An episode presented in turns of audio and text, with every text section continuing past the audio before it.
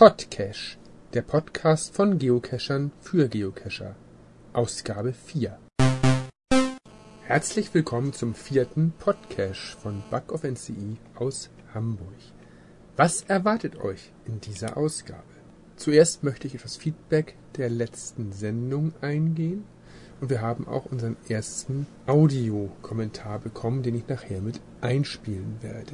Dann bin ich endlich mal wieder dazu gekommen, in meiner Homezone cachen zu gehen, um ein paar längst überfällige Dosen zu finden. Auch darüber werde ich kurz berichten. Mein 300. Pfund fiel auch in die letzten Tage und für diesen habe ich mir etwas ganz Besonderes ausgesucht. Und natürlich lasse ich euch auch daran teilhaben. Ansonsten ein paar Informationen zu einer neuen Idee der Nordseetaufe-Crew und es geht natürlich auch weiter mit dem Live-Caching-Experiment Elvis lebt, welches ich heute versucht habe zu beenden. Aber davon später mehr. Vor einigen Tagen erreichte mich der erste Audiokommentar von Miked aus Berlin. Vielen Dank schon mal dafür und da hören wir einmal kurz rein. Hallo aus Berlin, ich habe eben deinen Podcast gehört. Ich finde ihn toll, klasse und deswegen auch herzlich willkommen in der Podcaster-Szene. Ähm, ja, was mir auffiel in der ich glaube, es war die erste Folge, da hattest du davon berichtet, dass du ähm, einen, ja, was war das, Musiker-Cache gelegt hast und dauernd Probleme hattest mit den Abständen. Ja. Also ich sag mal, als Open Cacher ist man da ein bisschen relaxter. Vielleicht solltest du einfach mal über den Tellerrand gucken. ja, ansonsten mach weiter so. Ich freue mich schon auf die nächste Folge und deswegen habe ich auch extra meinen Rekorder rausgeholt, damit du einen ähm, Live-Audio-Kommentar hast. Viel Spaß damit. Tschüss. Vielen Dank, Miket. Ich habe schon einmal über den Tellerrand hinausgeschaut, als ich mich die ersten Tage mit Geocaching beschäftigt habe. Und ich habe mir natürlich auch Seiten wie Open Caching und ähnliche angeschaut. Dort gibt es diese Probleme mit Abstandskonflikten und ähnlichem nicht, aber dort gibt es natürlich ein anderes Problem.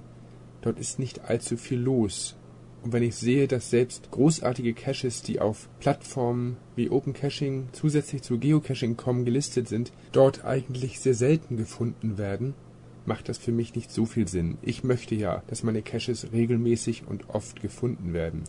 Natürlich behalte ich weiterhin diese Nebenplattform im Auge und freue mich auch, wenn dort etwas mehr passiert, denn eine Abhängigkeit von einer Firma ist nie gut. Wo quasi Monopole hinführen, wissen wir ja seit Amazon oder eBay und Geocaching.com ist ja auf dem besten Weg dorthin. Wobei ich insgesamt mit der Plattform sehr zufrieden bin und natürlich auch dort das Publikum finde, das ich finden möchte. Am letzten Samstag habe ich dann endlich mal wieder ein Cache außerhalb Hamburgs gefunden. Ich war beruflich unterwegs in Offenburg und konnte in Baden-Württemberg eine Dose unter einer Bank verhaften. War nicht richtig spannend, aber mal wieder ein Statistikpunkt außerhalb Hamburgs. Das ist doch auch was Schönes. Und so konnte man mal wieder Zeit vor einem Termin mehr oder weniger sinnvoll überbrücken, wofür Cashen doch immer wieder gut ist. Dann habe ich mal wieder auf die Übersichtskarte geguckt an meiner Homezone, ob sich da etwas tut, und habe mit Schrecken festgestellt, dass in meinem Umfeld von 500 Metern sechs neue Caches hinzugekommen sind in den letzten Wochen. Tja, wenn man nicht aufpasst. Da hätte ich doch mal die Chance gehabt, ein First Found oder etwas ähnliches zu finden. Aber leider muss ich zu diesen Zeiten, wo andere cashen gehen, immer wieder arbeiten. Schade. Aber irgendwann gelingt mir das auch noch. Aber irgendwie nerven diese nicht gefundenen Caches in der Homezone. Es ist immer wieder das Gefühl, da müsste man doch noch mal hin. Und so habe ich mich dann gestern aufgemacht und gesagt, ich möchte mal wieder ein bisschen die Homezone bereinigen. Diese Caches waren zum Glück recht einfache Tradis, die man mehr oder weniger im Vorüberfahren oder Vorübergehen mitnehmen konnte. Das habe ich dann gestern bis zum Einbruch der Dunkelheit gemacht, habe sie auch alle innerhalb von einer Stunde gefunden, was für meine Verhältnisse okay ist, denn ich bin, wie gesagt, kein Hektik-Cacher und sehe manchmal auch den Wald vor lauter Bäumen nicht, aber in dem Fall waren es wirklich nette, aber harmlose Verstecke. Und die Homezone sieht wieder etwas besser aus. Das Einzige, was man jetzt nochmal wieder schaffen müsste, wären einige Mysteries. Ich habe vier oder fünf Stück vorbereitet, wo auch der Geochecker, also das Prüfprogramm für die Koordinaten auf grün sprang und war auch schon mehrfach an den Ground Zero Punkten. aber irgendwie komme ich da nicht weiter. An der einen Stelle war ich jetzt drei oder vier Mal und suche einen Punkt, wo ein Geocache versteckt sein soll und stehe eigentlich mitten auf der Straße und finde nichts. Ich komme da wie gesagt nicht weiter, aber ich arbeite dran. Heute wollte ich zwei weitere Mysteries beziehungsweise ein Multi lösen, aber es war so gerammelt voll auf den Straßen im Feierabendverkehr und der erste, der Multi, führte mich auf eine Verkehrsinsel mitten auf einer Hauptstraße. Die erste Hälfte, wo man ein Werkzeug finden soll, habe ich noch gesehen, aber es war mir unmöglich, ohne beobachtet oder zumindest das Gefühl zu haben, beobachtet zu werden, zur zweiten Station zu gehen. Da muss ich noch mal ran. Und der zweite Versuch, der heute nicht geklappt hat, war auch vor einem Bahnhof, wieder auf einer Verkehrsinsel, wo an einem neuen Denkmal ein Cache versteckt ist. Auch dort habe ich dieses Denkmal natürlich sofort gefunden, aber was an einem Bahnhof an Menschenmassen rundum rumläuft, brauche ich wohl nicht sagen. Wie man dort muckelfrei locken soll, ist mir auch ein Rätsel und nachts mit Taschenlampe renne ich eigentlich nicht gerne cashen. Wie macht ihr das so? Welche Tricks, welche Methoden wendet ihr denn an, um nicht aufzufallen? Gut, man kann sich ständig die Schuhe zubinden beim Cache suchen und man kann natürlich auch wunderbar ein Fake-Telefonat führen. Ich habe auch ständig beim Cachen ein Handy am Ohr, um nicht völlig bekloppt aufzufallen. Aber wie gesagt, gibt's da noch gute Ideen? Habt ihr da noch irgendwelche Ideen? Oder ist es euch scheißegal, wenn ihr beobachtet werdet, wenn ihr zumindest das Gefühl habt, irgendwie aufzufallen? Ich habe jetzt 300 Caches gefunden und immer noch Probleme, mitten in der Öffentlichkeit oder belebten Stellen irgendwo herumzuwühlen, herumzustochern oder irgendwelche Sachen anzustarren. Naja, vielleicht gibt sich das ja irgendwann, vielleicht auch nicht. Wie ich ja schon mehrfach erwähnt habe, habe ich bisher an die 300 Caches gefunden. Da man nicht jeden Tag in seine Statistik guckt, war mir die genaue Zahl gar nicht klar. Heute habe ich dann beim Herumstöbern festgestellt, dass ich bei 297 stehe und dachte mir, bei diesem wunderschönen Winterwetter sollte man vielleicht mal die 300 voll machen. Also habe ich mal wieder geguckt, was noch bei mir in der Nähe der Homezone zu finden ist und habe mich für zwei kleine Multis entschieden, um der 300 nahe zu rücken. Den ersten Multi hatte ich bereits vorgestern versucht, nämlich GC3 WT9M, reif für die Insel. Natürlich war es in der Kreuzung immer noch gerammelt voll, aber dieses Mal habe ich ein eigenes Werkzeug mitgebracht, mit dem ich unauffälliger loggen konnte. Sehr schön gemacht, sehr nette Idee, aber wie gesagt, urbanes Cachen ist nicht jedermanns Sache. Der zweite Multi den wollte ich auch schon längst gelöst haben, befindet sich im neuen Wohngebiet zwischen der Fuhlsbüttler Straße und Rübenkamp und nennt sich Quartier 21, das Quartier im Park. GC2 TDMP. Dort muss man an den Startkoordinaten den Namen eines Hauses herausfinden. Das fiel nicht besonders schwer, da ich den Namen schon beim Vorbeifahren erspäht habe und kann dann die Finalkoordinaten errechnen. Das habe ich getan. Es gab eigentlich nur zwei Möglichkeiten und so konnte ich recht schnell in die Nähe des Ground Zero kommen. Typischerweise parkte genau in dieser Sekunde ein Wochenblatt-Ausfahrer dort sein Auto und sortierte seelenruhig seine Zeitung. Nachdem er dann nach fünf, sechs Minuten mit dem ersten Stapel in eine Häuserreihe verschwand, kam natürlich ein UPS-Wagen und parkte auch genau an dieser Stelle. So konnte ich wieder mal sehr lange warten, bis ich das bereits längst erspähte Döschen locken konnte, ohne bemerkt zu werden. Aber das war ja alles nur das Vorspiel zu meiner Nummer 300. Dafür wollte ich mir etwas Besonderes aussuchen und stöberte wieder einmal in der Geocaching.com Datenbank. Dort wurde ich dann auch fündig. Ein Cache mit 205 Favoriten in der Nähe meiner Homezone. Der sollte es sein. GC17BTN Die Taube. Aus der Beschreibung wird nicht klar, was es ist, nur dass es ziemlich genial sein muss. Es wird dort von Figuren gesprochen, die man nicht anfassen soll, von einer großen Dose mit ganz viel Tauschmöglichkeiten und extrem höchster Muggelgefahr. Also machte ich mich dort auf den Weg. Mein Navi führte mich in eine unscheinbare Wohnsiedlung, wo ich mir dachte, wie kann in dieser Gegend ein Cache sein mit über 200 Favoritenpunkten? Sollte das wirklich mein 300. sein? Nach einigen Hin- und Herirren sah ich dann die Bescherung. Und man soll ja nicht spoilern, deswegen kann ich auch nicht viel dazu sagen. Aber das ganze Objekt, das um den Cache herumgebaut ist, ist sehr, sehr groß und in Fensterhöhe versteckt. Man steht vor einem Fenster beim Loggen und hat das Gefühl, durchgängig beobachtet zu werden. Das ist wahrscheinlich Absicht. Die Idee für diesen Cache ist allerdings so brillant, so witzig, so niedlich, dass ich dachte, okay, das ist ein würdiger 300er und diesem Cache gebe ich auch gern einen Favoritenpunkt. Wenn alle Caches so liebevoll gestaltet wären wie dieser, würde unser Hobby noch viel mehr Spaß bringen. Super, das hat sich wirklich gelohnt. Dann kam ich nochmal wieder auf die Idee, nachzuschauen, was waren eigentlich meine letzten wichtigen Funde, meine letzten Funde bei geraden Nummern oder ähnliches. Denn auch dazu gibt es ja bei Geocaching.com eine Funktion. Dort gibt es die Milestones, wo man nachschauen kann, wann man welchen besonderen Cache gefunden hat. Und da sehe ich sie auch schon Nummer 300, die Taube. Ja, angefangen hatte ich ja wie gesagt bei mir vor der Haustür und der nächste spannende war dann die 100 und da habe ich mir ja den Lego Cache in Berlin, den höchsten Cache Deutschlands ausgesucht und auch zur passenden Zeit gelockt. Wer ihn immer noch nicht kennt, GC 13Y2Y. Faszinierend, nervig, lustig, dieser Cache bietet alles. Den 200. Cache habe ich auf Ambrum gefunden und sehe gerade, der existiert inzwischen gar nicht mehr. Naja, so ist das halt. Die Cache-Landschaft wandelt sich täglich. Ich hatte euch ja berichtet, wie viel Spaß ich bei der letzten Nordseetaufe auf Ambrum hatte und dass ich mich geärgert habe, dass ich bei der Helgoland-Tour aus Zeitgründen nicht mitmachen kann. Jetzt habe ich aber gesehen, dass der Initiator dieser Touren eine neue Idee hat, die er gerade plant, die ich sehr witzig finde und hoffe, dass ein Termin gefunden wird, an dem ich auch teilnehmen kann. Ich spreche von der GeoRail. Dort gibt es jetzt die ersten Informationen aus der Planung. Die Idee ist, mit einem angemieteten Zug zwei Tage durch Deutschland zu fahren, um in verschiedenen Bundesländern zu cachen. Ob dies logistisch machbar ist, wird wie gesagt gerade geprüft und es sieht eigentlich ganz gut aus. Zu den normalen Liegewagen soll ein Partywagen hinzugebucht werden und es wäre auch eine Übernachtung enthalten. Preis würde wohl um die 150 Euro liegen, wenn 400 bis 500 Geocacher mit dabei sind. Das klingt schon mal sehr interessant und ich hoffe, dass da genug Leute gefunden werden. Unter nordseetaufe.com findet man da weitere Infos.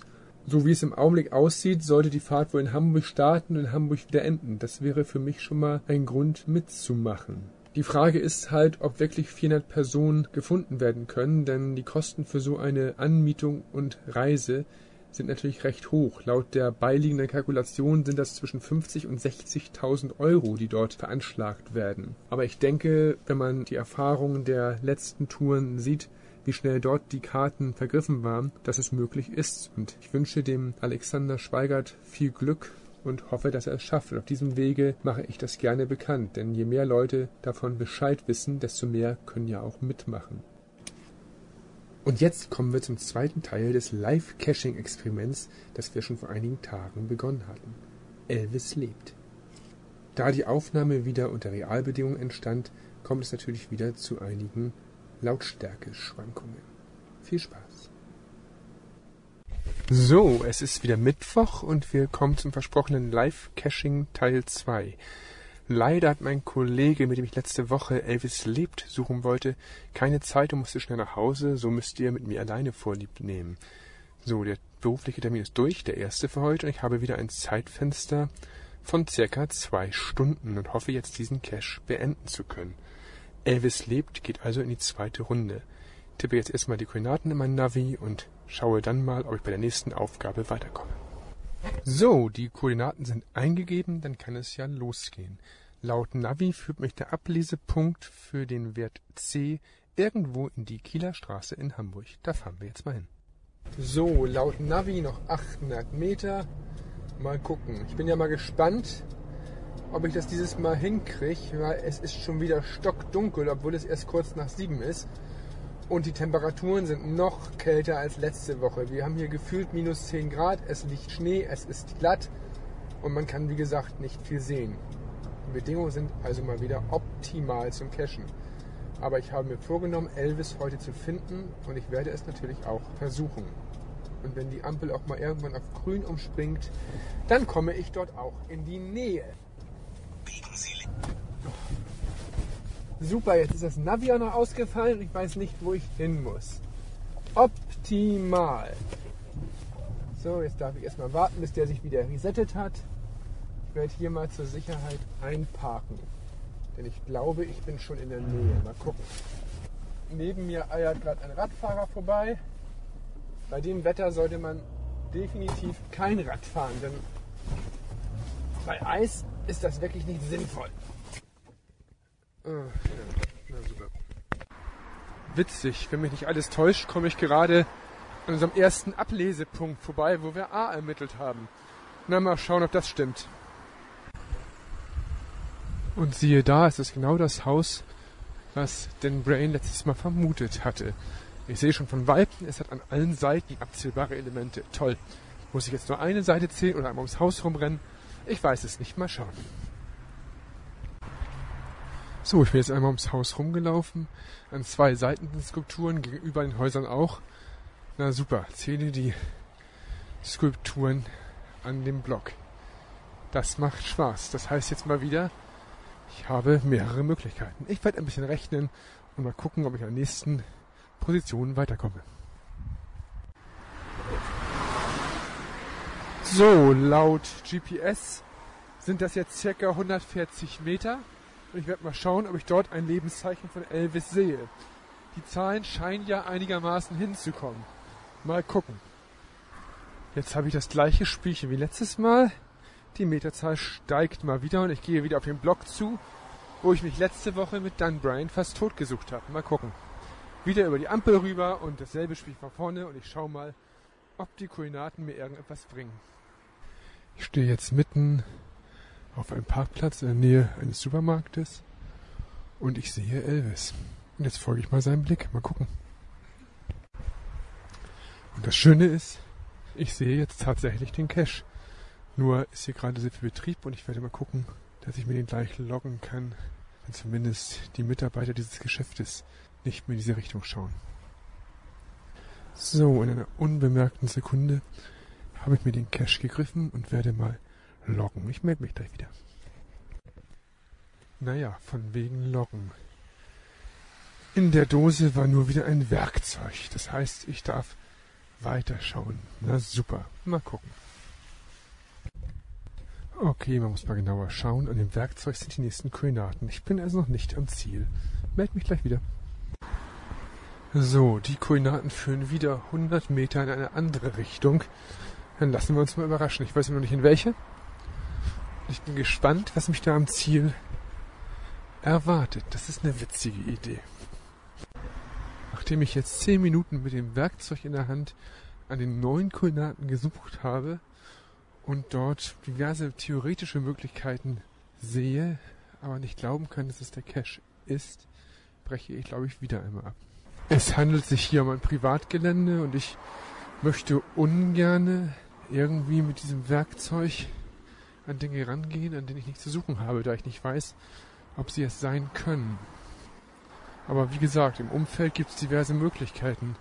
Nur bei diesen Minustemperaturen in der Dunkelheit ist es sehr schwer, etwas zu finden. Und da das anliegende Geschäft bis 22 Uhr geöffnet hat, steht man hier eigentlich unter Dauerbeobachtung. Muss man wahrscheinlich an einem Sonntag gucken oder halt mit mehreren Personen, wo man sich gegenseitig ablenken kann. Immerhin habe ich Elvis schon mal gesehen und bin, wie in der Anleitung beschrieben, seinem Blick gefolgt und habe einen großen weiteren Schritt zur Lösung gefunden. Leider rennt mir jetzt auch schon wieder die Zeit davon und ich werde wieder zurück zum Job fahren und die Auflösung dieses Falls mal wieder auf später verschieben. Ich hoffe, das wird keine unendliche Geschichte. Aber die Ansätze dieses Caches gefallen mir sehr, sehr gut. Und ich denke mal, wenn das Versteck so gut ist, wie es den Anschein hat, dann ist das Ganze wieder mal ein Favoritenpunkt wert. Schade, hätte mich heute gefreut, nach meinem 300. Cache noch einen weiteren zu finden, der sich lohnt. Aber hier bleibt die Vorfreude erhalten und ich halte euch auf dem Laufenden. Vielleicht hat Dan Brain ja in den nächsten Tagen nochmal Zeit und lässt mich hier nicht alleine nachts durch die Gegend rennen. Das hatte ich heute ja anders geplant. Mal schauen. Aber wenn ich mir erzähle, was ich in der nächsten Zwischenstation gefunden habe, hat er garantiert nochmal Lust mitzukommen. Vielleicht hat er ja die zündende Idee, um den finalen Behälter zu finden. Also wieder nicht geschafft. Das heißt, mit Elvis geht es wirklich immer weiter. Mal gucken. Ich habe eben noch mit Dan Brain telefoniert und er hat mir versprochen, dass wir in den nächsten Tagen die Lösung finden werden und er mich dann wieder mit voller Kraft unterstützen wird. Das war's dann auch fast schon wieder mit diesem Podcast. In ferner Zukunft sehe ich tatsächliche Live-Podcasts, aber das wird noch einige Monate dauern. Ein Zwischenschritt wäre, dass man Telefongespräche zuschalten kann, dass man sich mit Cachern sozusagen telefonisch verabredet, um Gespräche voraufzuzeichnen. Wer zu solchen Experimenten Lust hat, kann sich auch gerne bei mir melden. Aber ich freue mich natürlich auch weiterhin über normale E-Mails an mail.podcash.de, weitere Audiokommentare oder ähnliches. Ihr könnt mir auch gerne erzählen, welche Caches ihr besonders interessant fand, was ihr bei oder an Caches besonders erlebt habt, mit anderen Personen dort erlebt habt oder einfach mal das Thema Cachen im Urlaub anschneiden. Was immer euch einfällt, was immer ihr für Ideen habt, wenn ihr mich unterstützen wollt, meldet euch einfach. Und vielleicht hören oder sehen wir uns dann ja demnächst in diesem Podcast, in diesem Podcast per Telefon, per Audiodatei oder per Mail. Vielen Dank und bis zum nächsten Mal. Euer Backhoff NCI aus Hamburg.